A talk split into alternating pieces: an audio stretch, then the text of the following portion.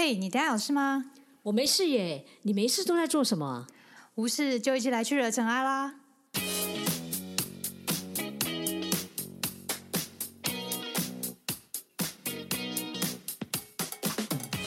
我是 Doren，我是 Sandy，欢迎来到无事惹尘埃。我是 Doren。大家好，我是 Sandy。我们今天要来讲精简的下一集，不知道大家还记不记得上一集讲什么？说不定大家可能没听，因为一看到那个题目就觉得很难。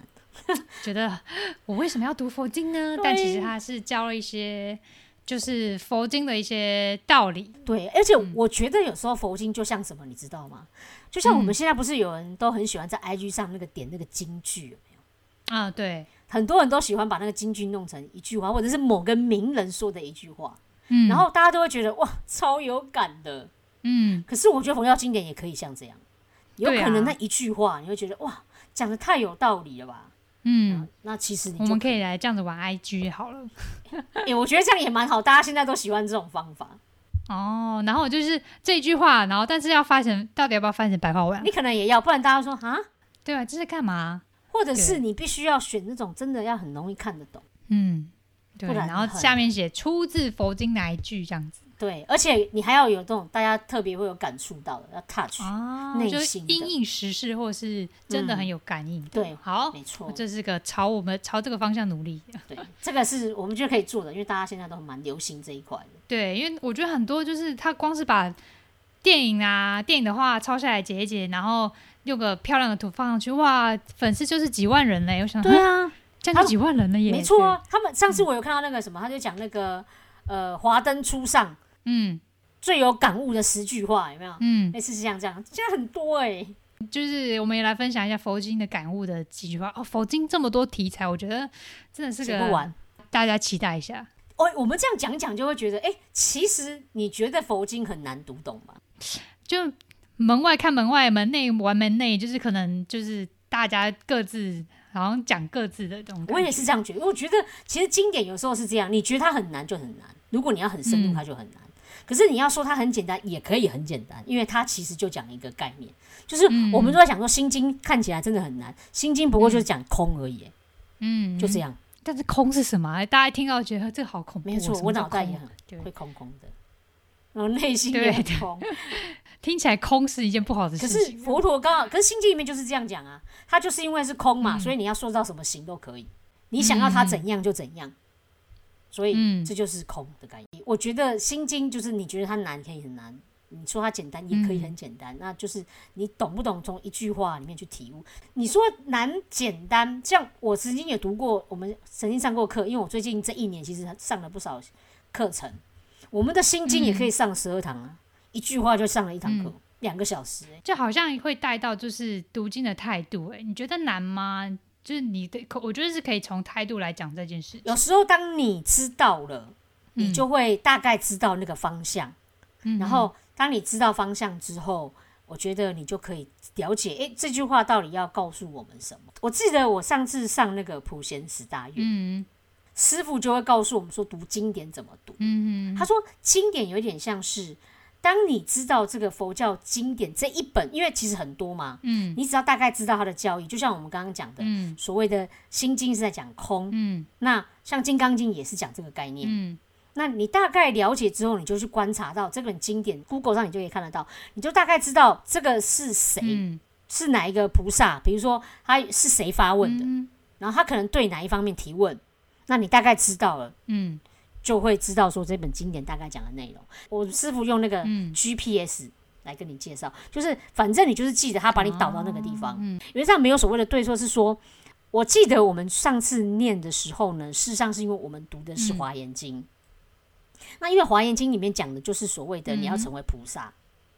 所以成为菩萨你应该有菩萨的嗯言行嘛，对不对？所以他的问题是，你就读这个经典呢，他会问你说：“我不想当菩萨，嗯可不可以？”但问题是说，不是说不可以，是因为你读这个经典的教义，他是希望你可以做菩萨，去实践菩萨的行为。你如果问说我可不可以不要成为菩萨，其实反而那那你可能就是读另外一个所谓的其他的经典，对，嗯类似像这样东西。所以这就是为什么佛教经典你可以怎么读的。第一个，我觉得就是我们嗯可以知道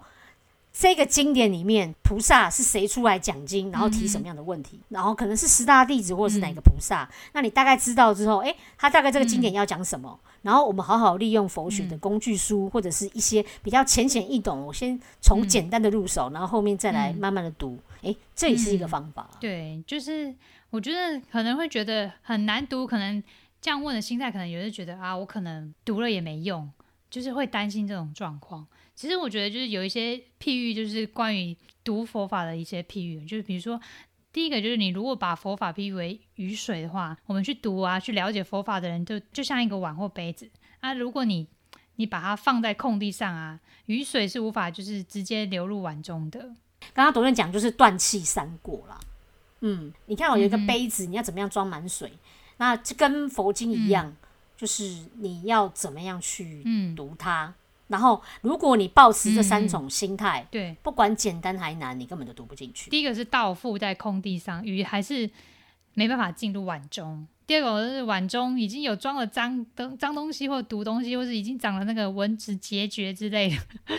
即使你装了雨水也没有用。然后就是你虽然很专心，但是你心里已经有已经有其他的想法，就是有定见，就是觉得。嗯，我只是来听听，我还是有其他的想法啊。你听了反而会对佛法产生疑惑或是怀疑啊。第三种就是你的碗已经裂缝了，即使那个水哦清净无毒啊，里面也是没东西啊，也是会漏的，就是没什么，也都没有装到佛法这样。所以它这个有点像是譬喻啦。如果用更简单，就是第一个你读的时候，如果你是抱着成见来的，就是我现在就是有点像空杯嘛，就是哎，我我的东西我的杯子是满的，理论上你是。你是装装不进来的。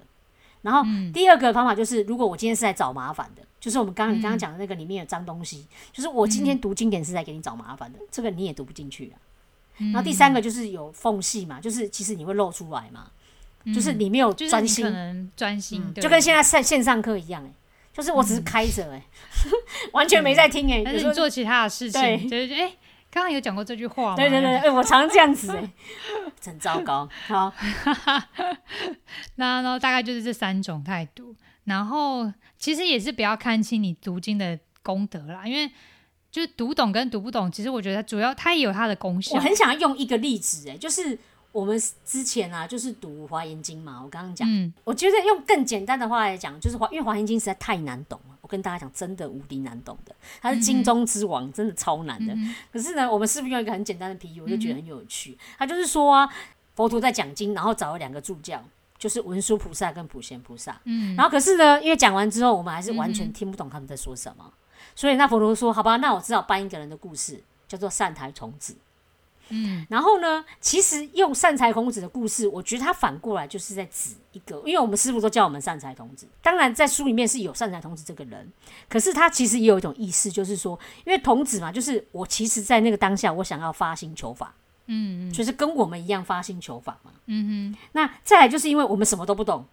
所以我们有点像初学，嗯哼。那我们本身也像初学，嗯哼。然后刚好也可能是因为我们看起来也比较年轻。哦，没有这个不是我自己讲的，像童子一样 等级比较低一样的，对，但其实不是啊，事实上是它里面的精进，在《华严经》里面有善财童子五十三参，嗯，就是你跟很多人学习，嗯嗯，所以这个也就是像我们一样，我们精进求道，嗯嗯，所以才会我们我自己会有种感觉，就是其实虽然说在经里面有一点像是善财童子五十三参，可是也等于当我们读完之后，我们也要做我们自己的五十三参。嗯嗯，这就是我觉得佛经它的譬喻，其实有很多方法角度可以去看这件事。就好像我们自己也像那种善财童子，我们就是像刚刚董文讲，就是我们不要看清自己读经的内容跟功德，其实就跟那个善财童子里面一样，类似有这样子的一个求经，就是我们不要是觉得我们自己有没有很厉害，或者是我现在懂不懂，这都不重要，更重要的是我用什么样的心态来去求。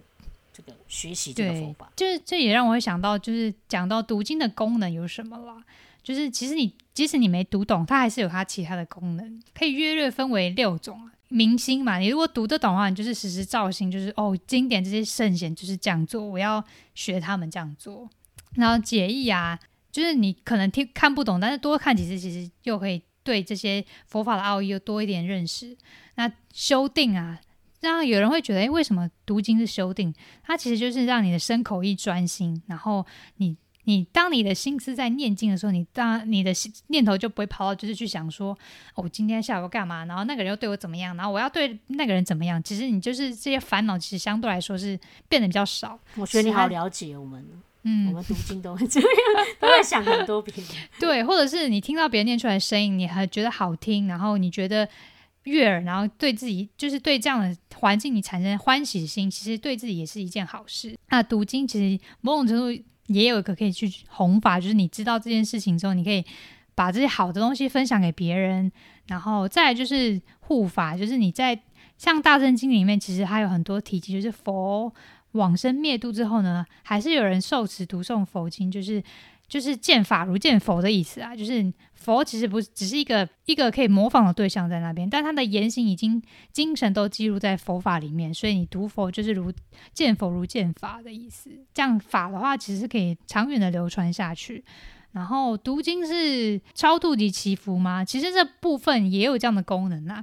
有些人会用来超度往生者，然后因为在那个关头，人的心可能会比较乱，然后不论是往生者或是他的亲属，可能都会觉得啊，会会舍不得啊，或者是难过啊什么的。但是在那个时候呢，读经可以相对呃安稳自己的身心，然后可以来透过佛法力量来对往生者祈福，会也对呃来就是在世者祈福的功能。你知道，你最后在讲这个祈福，这个让我想到回想，我觉得就很像那个我们嗯小时候，我忘记我好像读过什么国文课本，里面有讲过，他说因为感谢的人太多，那就不如谢天吧。哦，对，我对我觉得他这个其实有这种一种功效，就是只是因为当你读了佛经之后，你会发现有太多事情、太多的因缘，你要值得感谢的人与事。嗯那既然真的太多了，我们不如就这样回向去感谢这些人，嗯然后你也很感谢过去可能有一些人，呃，不管对你好还是不好，其实他们都是帮助你。那你觉得有没有推荐大家一些读经的方法？哦，读经方法其实真的超多，就像我们刚刚讲，或者说是上课啦，有时候去呃，刚刚董论就想说，哎、你可以诵经，其实这些都可以。嗯所以呢，其实，在佛法里面，他就有告诉我们哦，嗯其实读经典有十种方法。嗯哼我觉得比较难用细的方法。那我觉得我跟大家讲一下大概基本哦。第一个有一种像是说，我们就去读。嗯那所谓的读，就是你能够恭敬的心去读这样的一个经典，其实就是了。嗯，然后再来还有说所谓的书写，嗯就是你让它抄紧，对对，而且嗯你像像写下来之后，你可以让它流传。嗯，那还有是说，你可以供养，嗯当你真心去供养，放在那边，其实也是一种可以读经的方法。嗯那再来还有像刚刚董院讲的，你如果可以跟人家分享，嗯所以是利他，你施与他人啊，或者是说你能够告诉人家一些呃你所理解的你嗯的体悟，就像我们现在这个也是一种。嗯，就是其实有时候，嗯、你教你会教别人，某种程度就是你读懂了，嗯，就是比较，但更重要是我们自己要做到，嗯。不然人家会说你都很会说，但是自己都不做，对，所以这也提醒我们要做到。，对对，哦，那再来还有一种就是你谛听，就是我们指你能够好好的听闻，嗯，不管你在网络上可能听到某一小段，或者哪个师傅说，或者是大家跟哪一个善知识说，其实嗯都算是你能够用心的去听，嗯。这也算是。另外就是还有我们说讲讲的，哎，诵经啊，嗯。或者是你好好的把这个东西拿来作为思考，嗯哼，对思维，嗯，然后这些其实都算是。那再来还有一个更重要，也就是休息，也就是指你能够去实践它，去修道，然后去学习。哦，这些其实都算是，因为十个方法其实对大家有点难记。那我大概把这些很简单的，对对对，嗯常见的方法，然后比较，因为有些可能也很细微，我觉得就就没有特别再去跟大家解释。嗯嗯，对，我觉得 Sandy 分享的很好，我们可以用从这几个方式来来读经典这几个方法。学习佛法或经典没有一定的方法，嗯。我们都会有接触到一些些我觉得比较简单的方法，比如说，我想要问总哥，你有没有常常去共修？哦，有啊，嗯。共修其实也是一种，对。我们刚刚讲说诵经也是，嗯。我不知道你怎么样去看待诵经这件事情，到底对你的学习或者是帮助，还是他是、你觉得他是怎么样去对，修习佛法？就是为什么要诵经的意思。嗯、其实我觉得，如果以一般人来讲啊，中国的民间信仰会认为，就是它是可以，就可能通常都是大家看到有在诵经，通常都是在超度就亡者的，通常大部分遇到的时间都是这个时候。但其实我觉得，并不是单纯为了超度亡灵。佛经主要是佛陀写说给弟子听的法，然后大家用这样的方式来受持，然后修定发挥。那了解为什么要学佛，自己是不是也要想要成佛？那诵经的功能其实蛮多的，像拿镜子啊。看到自己哪里脏了，你就看到经典，就是诶哪些事情做了下地狱，然后就自己不能这样子做，然后反映出缺点要改善。那再就是安定身心，可能你不知道它内容在讲什么，然后知道也好，不知道也好，你只要专心诵持，就会有一定的安定作用。然后养成习惯呢，你甚至可以对，就是在佛菩萨有祈求的时候，你就可以比较能够有感应到这样的相对的好的一些气场，或是。能量，但是如果你没有要求、没有所求的时候呢，你可以佛菩萨的慈悲也可以让我们让自己成长。第三个就是一个顺行为准则的指南嘛，就是刚刚那个镜子的反面，就是你看到不好的，你就是不能这样做啊；你看到好的呢，就是见贤思齐嘛，学习那些诸佛菩萨的德性啊，然后也给我们信心，就是说经典中按照这样做能够得到什么功德利益啊？你觉得这样做可以有好这样的帮助，其实是对自己的更加的信心的加成。你在讲这个诵经啊，我就想到我之前啊，其实只要心很乱的时候，工作的时候你常常会很心很乱，你会觉得很烦的时候，我有时候就去参加共修，因为那时候我记得我们参加共修是，其实那时候是有规定是，就是这个礼拜是哪一本，可是后来我都没在管，反正就是心很乱的时候我就去，然后你就看哪一本书，就是哪一本经典你刚好就遇到你就读。那在诵经的时候有一个好处，就像刚刚董云讲，就是你知道当你心很乱的时候，其实你就照着他念了，你根本也没想到这么多，嗯。真的，可是当你念着念着的时候，总会有那几句话，嗯，就是相应到你遇到的事情，这是一定的。因为你内心当中在为这个起烦恼的时候，你很容易会看到，好像佛陀当中哪一句话，诶，刚好对照了，嗯，然后对照的时候，你就心想，对呀，我为什么不这么想？嗯，对，我为什么不这样子去做？像我之前也有，就是就是当我心烦的时候，我就想，对呀，我为什么要去钻那个牛角尖？嗯，那有没有可能我把它放下来之后，其实会？让自己的内心其实会更成就。共修当中，我真的觉得它会带给我一个这样的力量。我自己其实，在这一块有很大的受益。嗯，听到你的分享，我也想要来分享一下我自己的经验。就是有人会觉得，哎，读经典会对对自己有什么好处呢？其实我觉得，就像是在参加共修的时候，诵经的时候，我也会像你的经验，就是我也一度很乱，就是很烦的时候，我就特别想要去参加共修，就是。不管怎么样，三千九就排除万难，我就一定要去参加共修。就是一来就是去那边的气场大家都很好，二来就是在念经的时候，你就是其实你会感觉到你的念头其实不会这么的容易烦躁。你就是你就把自己心放在当下，你就按照看得到的念，然后跟着大家一起念，就是相对来说我的心就会慢慢的平静下来。然后透过诵念，然后我的身体也是透过的共振，其实我身体的感觉是会比变得比较舒服一点。然后其实我觉得就是身心的帮助，共修的时候、诵经的时候都会对自己有帮助。然后就就像刚才你讲的，就是你可能看到某一两句，然后觉得哎，对方做这些事情他肯定会下地狱，然后或者是就是我做这些事情，我可以用怎么样想，其实也也不用想太多，然后他自己会有他的果报。那我做好我自己的能做的事情。其实就就可以就够了，就是对自己有信心。就是佛经给我们这样对照，会然后让我自己更有信心。就是哦，我这样做其实是，就是你有更有力量，就是支持自己这样做下去。所以这就是跟我们讲说，哎，我们读佛经，不管是诵经，其实它就是一种所谓的修订跟发挥，就是嗯，启发你智慧的部分，就是在这个地方啊。所以你会想说，哎，为什么可以这么？做到这些事情，其实我们要想到佛经的根本的这个意义到底是什么？嗯，当你想的时候，你就知道它为什么。对，因为佛经啊里面，你想想看哦，当初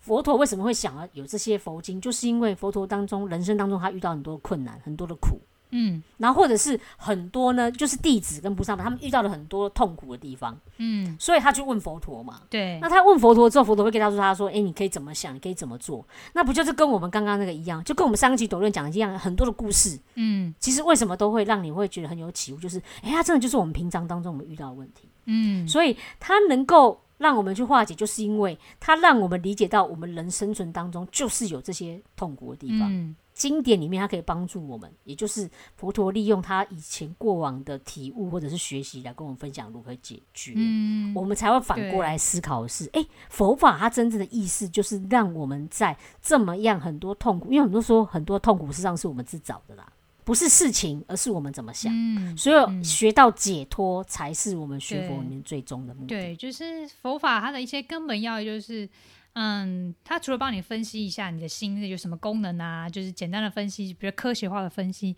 啊，另一个就是化烦恼的化解，就是让你知道你你的痛苦其实就是无常的啦，就是学佛最终目的就是要得到解脱这样子。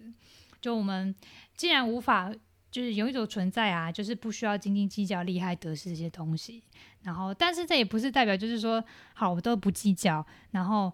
那我们其实也是要该为公为为别人公平发声，因为你不计较，你公平发声的时候，别人可能会对你一些骂、谩骂、怒骂啊，或者是因为你挡到他的财路啊，或者是你挡了人家利益啊，你怕你这样发声会被人家骂。但其实你如果你同样你就是不要计较利益的话，你还是应该为别人发声，就是不怕被人家非议。然后这不是不计较，而是帮助他人的一种大雄力的智慧，这样。就是我们其实一直讲空这件事情，不是没有，是因为就是因为都是无嗯常，空没有也可以等于它有，也就是你做了之后它才有。嗯哼可是你做了之后，有时候不见得它会如你嗯所想，所以我们才会讲无常。无常的意思是这样，不是说因为什么我们都无法控制，所以我什么都不要，管，嗯，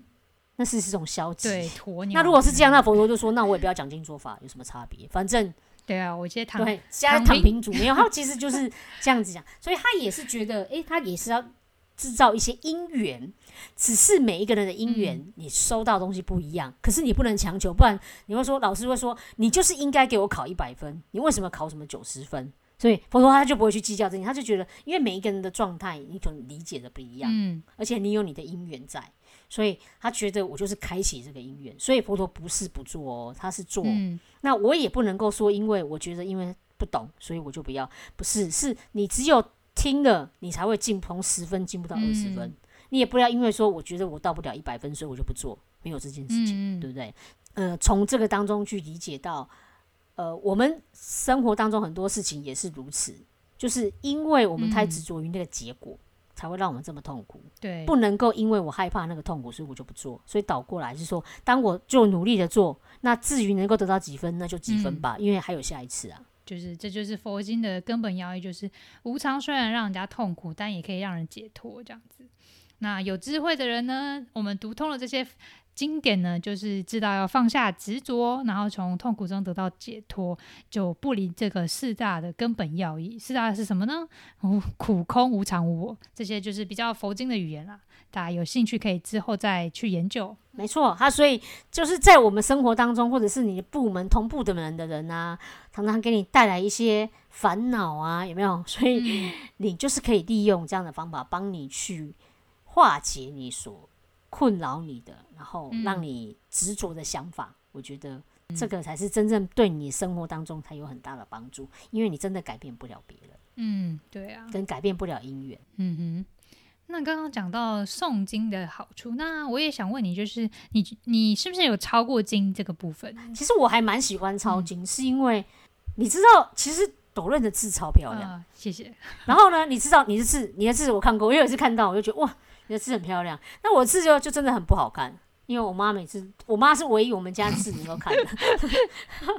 我妈都这么么说。好，那重点不是重点，就是大家要练字啊。像董润，你以前应该我知道你有练字，呃练书法，但特别练字我好像还好，就是练书法就等于练字，哦哦好你到底是哪里有 不行？因为有的人是特别去练那种签字笔，但是他没有练书法。没有，不是，就是练字让字好看的。对，哦啊，我其实也是，所以我就会发现，哎、我就是开始喜欢去写字。那因为写字过程当中，我就发现，哎、你也不知道抄什么字吧？嗯，对，所以这时候我就想到，哎、我可以把那个经典拿出来抄，嗯。所以我才会说，哎、其实可以抄经，嗯。然后对我来讲也有很大的帮助，嗯。因为我觉得抄经事实上是这样，就是抄经，其实你说它不是只是单纯在写字，就是跟练字一样，其实你在练的是心，嗯嗯，真的，所以就像缠因为我们平绕画那种感觉，就是对啊，对啊，因为我们平常像我们平常都喜欢复制贴上，你知道吗？嗯？对，我们做太久，然后就会发现很多时候复制贴上，有时候你没办法懂，就是你只是贴上，嗯嗯可是呢，真正佛法的东西，你要慢慢去看它。嗯所以抄经，我就觉得它能够帮助你做这件事情。嗯所以第一个，它能够帮助你所谓的记忆嘛，因为你就慢慢写啊，每次都在写。然后再来就是你在抄经的时候，因为你心可能会稍微会乱，嗯如果你乱，你就发现，哎、我心乱了，赶快拉回来。嗯所以这个也是说，呃，在过程当中可以帮助我起恭敬心。嗯我在写的时候，因为你的心会乱的时候，你赶快告诉自己要收下来，要静下来。嗯啊，这就是一种修行。嗯而且因为你做久了啊，当你的心一乱的时候，你会越来越有感觉。嗯就是你平常在跟人家讲话的时候，哦，赶快拉回来。嗯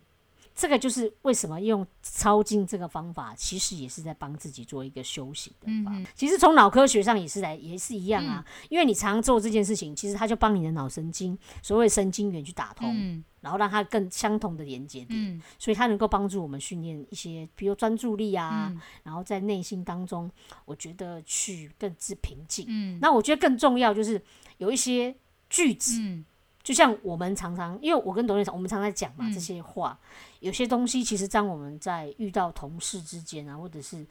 呃，我觉得很多同事都在考验我们的修行功力。就是对，就是家庭跟同事都是道场。对啊，我的客人也就是这样啊，嗯所以我就会觉得，哎、刚好他遇到这些状况的时候，我觉得他都能够自动帮我浮现他，然后会让我去提醒我是不是要要去做一个调整。嗯我觉得有时候是这样，那大家会觉得说，哎、可是我没有那么多时间啊什么的。那我就觉得其实有时候很简单，比如说你可以弄个抄经本或者是纸张，嗯其实然后你就去找一支比较简单，像我就知道硬笔，嗯有一种叫硬笔，嗯那你就拿来写啊。你就因为有些硬笔真的写起来超舒服，我就觉得超开心。嗯你在写经文的时候，也不要想说哈，我要把这本经文写完，嗯没有，你想要写多少就多少。嗯像我自己有时候会说，那我写十分钟就好，嗯写多少就算多少，根本不你就不要，因为时间比较好控制啊。就是不要有压力在写这件事，我一定要就是目标，我一定要干嘛这样子。对对，你就说哈，我想要把那个什么金金刚经抄十遍啊，类似像这样，或心刚或心经抄十遍，我觉得你不需要，因为你反而越执着，你的心反而会乱，而且你会因为乱啊，你看你的字会看得出来。对啊，所以这个就是一个你试着帮自己早上，比如说或者是晚上，就是真的花一点点时间就好，真的就十分钟、嗯五分钟，那就可以了。那也有人喜欢抄句子，我觉得句子也很棒。是以前古德啊，他们大师大师们说的一些呃，比如说古些这些话语啊，你就把它拿来好好抄就可以。嗯我觉得你也可以还做一件事情，把那个抄一抄，干脆放弄一个 IG 就放上去。哦，对呀，对呀，好像也是现在有很多人这样对嗯，我觉得放很多人放 IG 就是放像是诗句啊，或者是电影的名句啊，我就你把它写，然后放上去，然后你下面写一些你五十字心得，嗯帮助别人。因为我们刚刚讲抄经，不是跟人家分享也算一个，这个也算一个，嗯嗯，这也是一个学习经典的一个方法。对对，只是要消化一下，因为经典的句子太长了。对对对对对，所以也许某一句话了，但是我觉得大家会有时候会担心抄经，是说，哎、那我不知道要怎么办，就是抄完怎么办哦，？对啊，就是抄完之后我能够。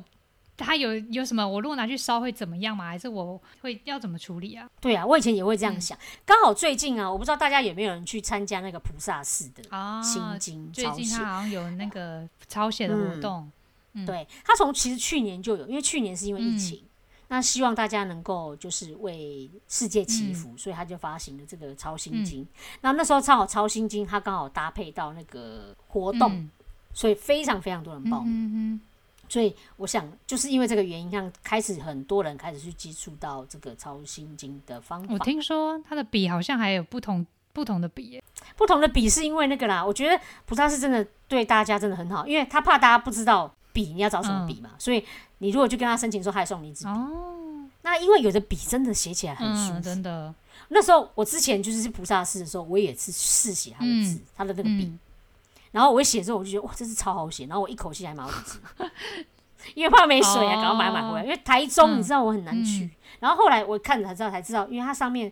都会有那个哪一些牌子的笔，嗯因为超好写，嗯啊，你之后也可以这样买啦。嗯，所以这个不是不要执着，但是因为你知道有时候你抄写起来很舒服，会让你一直很想抄对啊下去。对啊，就是如果你写一支笔就是断断续续没水，你 大概写几个字你就是放弃。明明就应该要心境，马上就火大。对，真的，工具工欲善其事还是蛮重要的，必先利其器。那也刚好是因为那个吴若权，其实他也刚好也在抄心经。啊那因为吴若权本身粉丝也很嗯多，嗯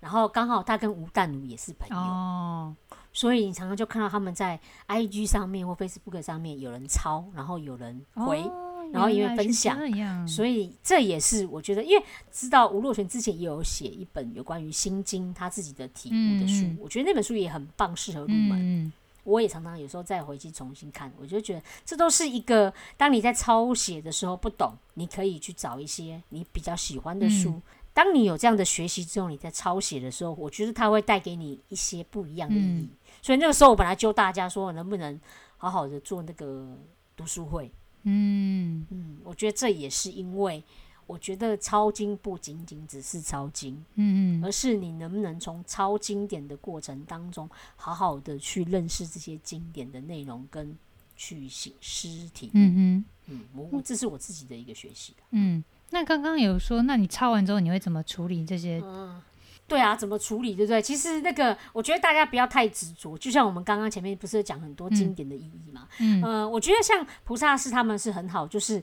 你抄了经典，你可以寄回去，因为嗯它可以帮你，就是我们可以回向。嗯。那我觉得抄经完也是这样啊，抄经完你可以礼拜，嗯。然后可以回向，嗯然后我觉得这个也是放到干净，或者是佛堂，嗯这都是一个。嗯那很多人会说，那我没有这些东西怎么办呢？其实也没有关系啊，你就可以把它回收掉、也 OK。因为最重要是你在抄的过程当中是恭敬的、嗯清净的心，对我觉得这才是更重要。对，所以你也说说，哎、我可以用到碎纸机，其实也是没有关系。嗯，就是当一般的书处理就，可以。一般的回，对对对，所以我有时候就，就你不要对它不敬，嗯就说啊，我再把它乱弄啊，就是不尊敬。我觉得其实你只要有心，然后把它供养，我觉得这都是可以，不要被这件事情给执着或害怕。嗯千万不要听到有人说，如果你没有好好处理经典的话，你会有什么样子、怎么样子不好的事情。嗯千万不要去被这件事情影响到你，就。障碍到你做这件事情。那抄经你有特别抄哪一经吗？还是你觉得读哪一部佛经最好？其实我自己在抄的时候，也是刚好有时候会跟我自己刚好现在在念的书也有关系。比如说，如果像我现在上心经的课，我可能就写心经，类似像这样。然后或者是、嗯，呃，我如果现在如果读金刚经，我就抄金刚经啊。其实我是觉得每一部经它其实都有它特色，相应的特色都蛮好的，能和你当下的状况相应，就是最好的经，就能帮助你当下安住你的身心啊，然后能够让你够觉得有开发智慧，能够有新的方式让你有动力去转念转化你的现在的状况的话，其实都是每一部经都是最好的，都有它的无量的功德，所以我觉得也不需要去特别比较哪一部好还是不好。对，因为就像我们在上一集其实就有讲过啊，因为每一个人对于你刚好经典的，呃，所谓的义理你的理解，嗯然后还有这个东西刚好对你当下的状况。嗯所以其实真的没有所谓的最好的一个经典是什么，因为它都是佛陀所说的内容。嗯嗯嗯在你当下你看到了，或者是哪一句话，你觉得诶对你这样最有感，你也许想要读，那那就读。你也不要去执着说，诶哪一个什么是不是有说从最简单到最难啊？嗯类似像这样，这是到你真的有兴趣想要深入的时候，我觉得你可以这样做。那不然的话，你有时候去找一些简单的嗯，去慢慢阅读，我觉得这样就可以。对啊，像对我们来讲，我们有时候常常像我们自己也是啊，我们有时候想跟大家分享什么，就分享什么。对，就是像可能有人会觉得我一开始就要读什么《法华经》，因为它被称为诸经中之王，但但是其实有时候你如果读不来，你可能真的就。不需要一下子去跳到这么高阶样子。像我之前也是，我之前就觉得哇，人家说一定要读《华严经》哎、嗯结果你知道《华严经》打开，完全不知道在说什么。嗯我那时候也是啊，这样啊，我是因为刚好这一次上课的时候，刚、好读到《华严经》，我才哦哦，我才会真正比比较比较了解。这样子。嗯，对我才会知道哦，原来他的意思是这样，所以我在看这些内容的时候，我就会比较理解他到底在说什么。嗯所以我们才会刚刚讲说，诶，当你大概知道这个经典想要说什么的时候，你才会真的比较听得懂。对，就是自己受用比较重要。至于是什么嗯经典，其实是还好，就是只要是佛经，都是它有它的佛的义理在里面。那所以那不然这样，我问董论，你们哪一部经典对你来讲，你这些修行的方法当中，嗯你有去做，然后你又觉得这个经典对你来讲，你还蛮有体悟，就是对你最有感觉的。真要说，我觉得应该比较像是《地藏经》哎，哦，对居然是地藏经，对，因为我觉得《地藏经》它其实讲了很，里面讲了很多各种就是什么呃上地狱啊，或者是什么呃不是上地狱 下地狱啊，或是上天啊，遇到各种呃龙天护法或者是各种状况啊，然后我就觉得哇塞，这些地狱的景象好恐怖哦，还是不要做这些事情吧。然后主要是可能是地上送地藏经是我参加我们道场法会是。通常它是最久的一次法会，然后可能也因此这样，我会觉得我感应最深嘛，就是从早念到晚之后，那些经典的内容你会更印更有印象，然后再加上它有一些蒙山施食的过程，你会觉得 就是这些地狱众生真的是我们还是不要往那边去，然后这些事情真的不要做这样子。这个有点对你来讲是有点贺主作用，就是警告你不要做。对，然后当然也它里面也有讲一些你该做什么事情，然后就是有有什么样的好处啊什么的。就是对自己的利益啊，就是会特别会会记得比较清楚。不过我常常觉得你在做事，你也都没在想有什么收益，你就觉得是就做了。对啊，对啊，就是可能我觉得可能这背后机制可能也是因为可能经典一些道理已经已经吸收了深入了，对，你就觉得哦，我不用我不用判断太多，然后就这样做，就就这样。觉得对就是做了，对对对，然后也不要想太多。通常都做完之后想，哎，我这样做对吗？有时候就是觉得，哎，我这样做，哎。刚刚当初没有想太多，哎，就这样做，为什么我敢这样做？然后就哎，哦，好，对对啊，这其实你在生活当中，你看到跟每一个人的那个体悟，或者是他的行为当中，你其实就有感触了。像对我来讲，我最近比较印象深刻，真的就是我自己去读那个叫普贤寺大院。我们虽然讲华严经，其实到后面我们只读普贤寺大院而已。嗯，因为我刚开始读普贤寺大院的时候，我有个想法，哎，我想说普贤寺大院不就。四四个字是十个字吗？嗯哼，对不对？四十个字干嘛要读到八堂课？嗯哼，我那时候就这样想哦，就说这到底是怎么样？可是后来我在上的时候，我才发现哦，其实不止哎，我觉得它可以开到二十堂都可以。那为什么会有这种感觉？是因为呃，第一个我我觉得那个时候，因为我们是礼拜三晚上上课，嗯，那其实我这个礼拜都会遇到一些事情。嗯，那你遇到一些事情，你困难的时候，你就其实你的心会悬在那里啦。嗯，所以我觉得，当我心悬在线，有时候听课的时候，对我来讲，我会觉得，哎，我刚好会想到里面提醒我的事情。嗯，就是我觉得他就是会有点像是你因为一句佛法就开始心开意解，可是他指引我们人生一些方向，嗯，然后也让你当中，哎，你找到一个皈依的方法。嗯嗯，所以我就觉得，对我来讲，为什么我会有时候固定会去想要去上课的原因就是这样，他会帮我。就是在那个当下去解开，嗯，然后另外还有一个，就是因为在普贤寺大院当中，我开始的学习方法，师傅都会问我们说，真正的重点不是在那个普贤寺大院那四个字，佛陀说什么，或佛陀做什么，或经典说什么，而是我们为什么要这么做，我做了有什么好处，跟我如何做。嗯，对对，就是我们像我们讲的，你没有说忏悔法门，不是要重点，不是你要知道忏悔是，或者是你觉得佛陀为佛陀的忏悔方法，都说不是，重点是你要如何忏悔，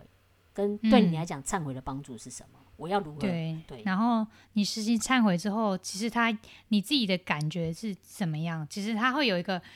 我觉得我自己实行过忏悔，这样你会觉得我自己对这件事情，我会记得我。的反省的过程，然后我下次不要再做，然后希望对方原谅。但其实对方可能没有原谅你，也是你也有一个管道，就是疏通你自己的可能歉意这样子。我最后，因为我上次在写作业嘛，那我自己后来给佛经里面，我觉得有一个呃，我自己的体悟是啊，我觉得很多时候我们在读经，其实是讲所谓的信解行证，就是你要相信，然后去理解，你做了之后才能够证实。那但是呢？信解你可以从这些经典当中来知道，但是行跟正还是要回到自己。所以我常常有时候觉得经典其实是一种，我用白话文来讲，就是我讲华严经这个啊，就是讲我们如何从发心立愿当中来遇到一个未来更好的自己。嗯，真的，嗯，我觉得所有的佛经都是如此。你从这个经典里面的要义，它它到底要说什么当中去找到一个更好的自己。这才是经典里面，就像我刚刚在前面讲的，你如何让自己写生命中这个大章经？我觉得这才是经典里面更重要的。嗯，就是我们这一集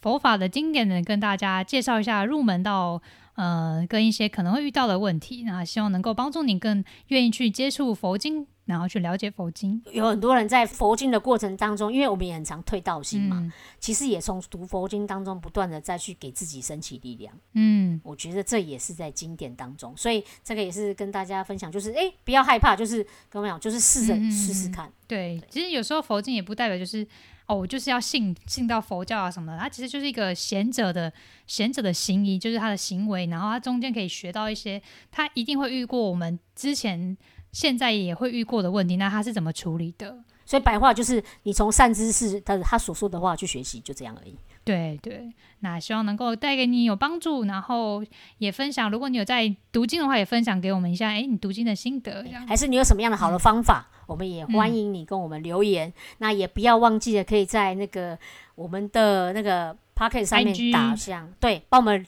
按赞，还有或者是嗯五颗星，这也是一种实践的方法。